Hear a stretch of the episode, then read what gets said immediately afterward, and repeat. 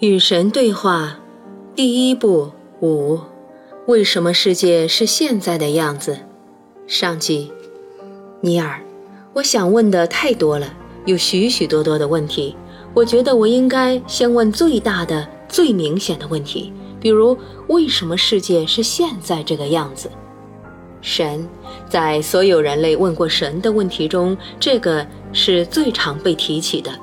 自有时间以来，人类便一直在问这个问题。从开始到现在，你们一直想知道为什么世界必须是如今这个样子。这个问题的经典提法大抵是这样的。如果神是那么完美，那么有爱心，为什么会创造出瘟疫与饥荒、战争与疾病、地震与龙卷风、台风与各种自然灾害、个人深深的失望和世界性的灾难呢？这个问题的答案要到宇宙最深的秘密和生活最高的意义中去寻找。我并不通过只创造你们称为完美的环境来展现我的善。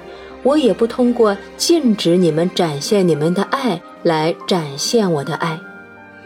正如我已经解释过的，你无法展现爱，除非你能够展现非爱。事物不能脱离其对立物而存在，除非处在绝对的世界里。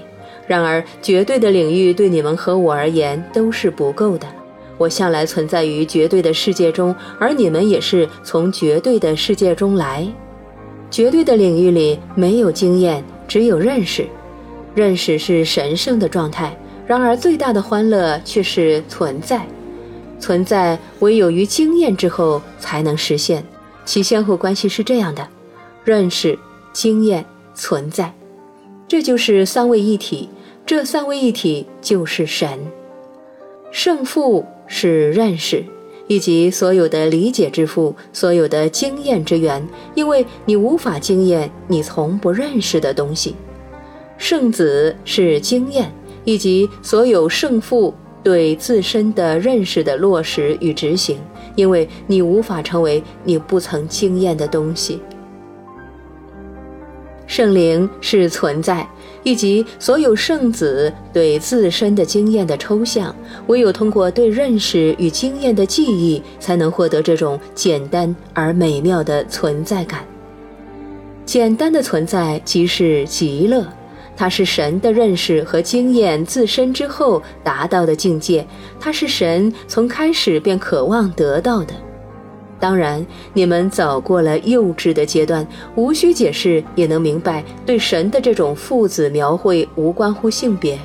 我在这里使用的生动言语来自你们最新的经书，更早之前的神圣经典将这种比喻安置在母与女的背景中，两者都不准确。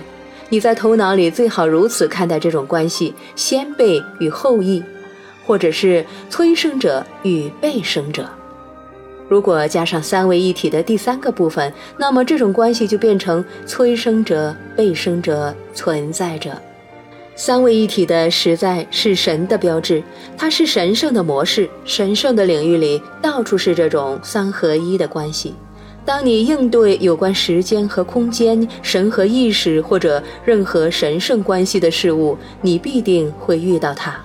换个角度来说，在所有生活的世俗关系中，你无法找到这种三合一真相。所有处理生活的神圣关系的人都能够在那些关系中找到三合一真相。有些宗教学家将三合一真相描绘为圣父、圣子和圣灵；有些精神学家使用的术语是超意识、意识和潜意识。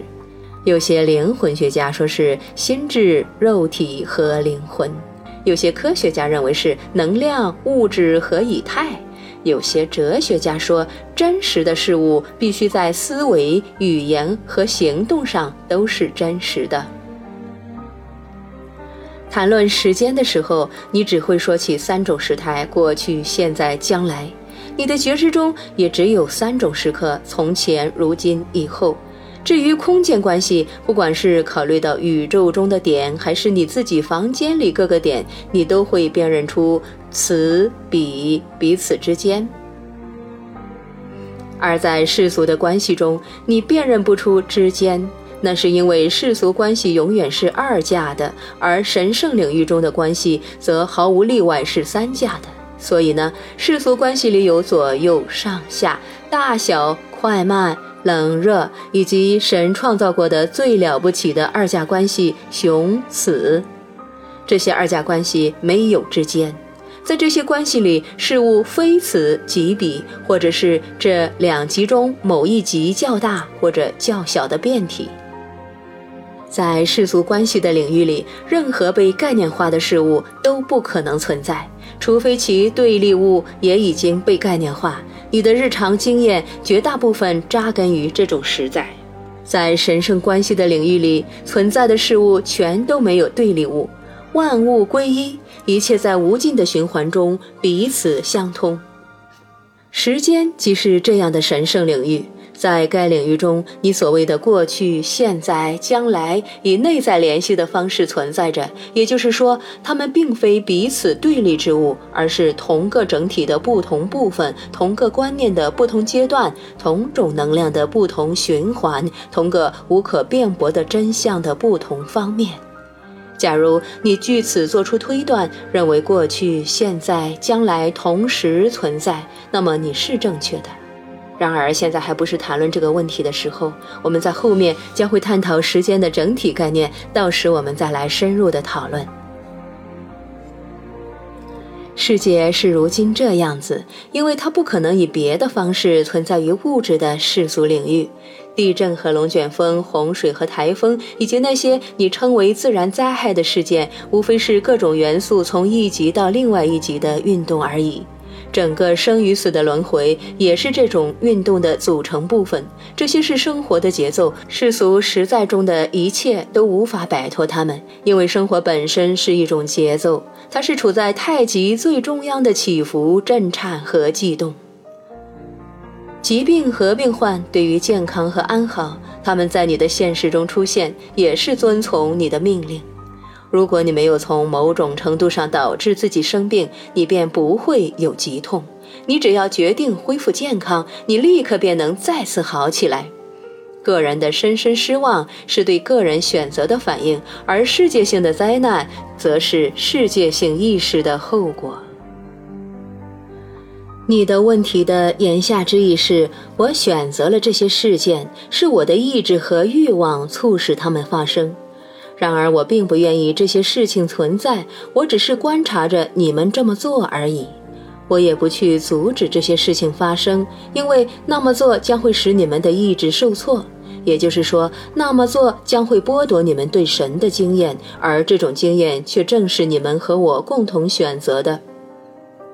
因此，别责怪世界有那么多你所谓的坏事，你倒不如躬身自问：你判定为坏的这种境况是怎么来的？如果你想改变它的话，你愿意做些什么？别问他人，而是问你的内心。在这样的灾难面前，我希望经验哪个部分的自我呢？我要选择追求存在的哪些方面呢？因为生活总体是作为你自己的创造的工具而存在的，它的所有事件无非是一些机会，供你用来决定和成为真正的你。这对每个灵魂来说都是真实的，所以你应该明白，宇宙中没有受害者，只有创造者。那些曾在这个星球上行走过的大师明白这个道理，所以无论你提到的是哪位大师，他们从不认为自己受到迫害，尽管许多人真的受折磨而死。每个灵魂都是大师，虽然有些并不记得他们的起源或者他们的天赋，然而每个灵魂依据其本身最远大的目标和最鲜活的记忆，创造出各自的条件与境遇，在每个被称为现在的时刻。所以呢，别去评价其他人走过的业力之路，别妒忌成功，别怜悯失败，因为你不知道在灵魂的权衡中，什么算成功，什么算失败。遇事别称其为灾难或欢乐，除非你已确定或见证它的用途。因为如果死拯救了数以千计的生命，你还能被称为灾难吗？如果生只带来悲哀，它还能被称为欢乐吗？然而，就算连这个你也别去判断，你永远走你的路，同时允许别人走他们的路就可以了。这并不意味着你应该忽略他人求助的呼声，或者你自己的灵魂想改变某些境况或条件的冲动，而是意味着无论在做任何事情的时候，你都要避免先入之见和自以为是。因为每种境况都是礼物，每种经验中都隐藏着财宝。从前有个灵魂，他认识到他自身便是光，他是个新的灵魂，所以迫不及待地想得到经验。我是光，他说我是光。然而他所有的认识，所有的诉说，都不能够代替他的经验。在这个灵魂所出现的领域中，除了光，一无所有。每个灵魂都是最好的，每个灵魂都是最美的，每个灵魂都闪耀着我那可敬可畏之光的辉煌。所以，上述那个小小的灵魂，就像阳光中的烛火，在最灿烂的光芒，它是光芒这组成部分中，它无法看到自身，也无法惊艳到它的真实身份和本质。后来发生的情况是，这个灵魂越来越渴望认识其自身，他的渴望十分强烈。于是，在某天，我说：“小东西，你知道若要满足你的这种欲望，你必须做些什么吗？”神呐，那是什么呢？是什么呢？我什么都愿意做。这小小的灵魂说：“你必须使你自己与我们大家分开。”我回答说：“然后你必须让自己处身黑暗之中。唯一的神呐，黑暗是什么呀？”这小小的灵魂问。“那就是非你。”我回答说：“这个灵魂明白了。”于是这灵魂便做了，让他自身与大家分开，而且他还去到了别的领域。到了该领域，这灵魂拥有了能力，可以召唤各种黑暗进入他的经验。他召唤了。然而，在黑暗中央，他却哭喊起来：“圣父啊，圣父啊，你为何遗弃我？”请听下集。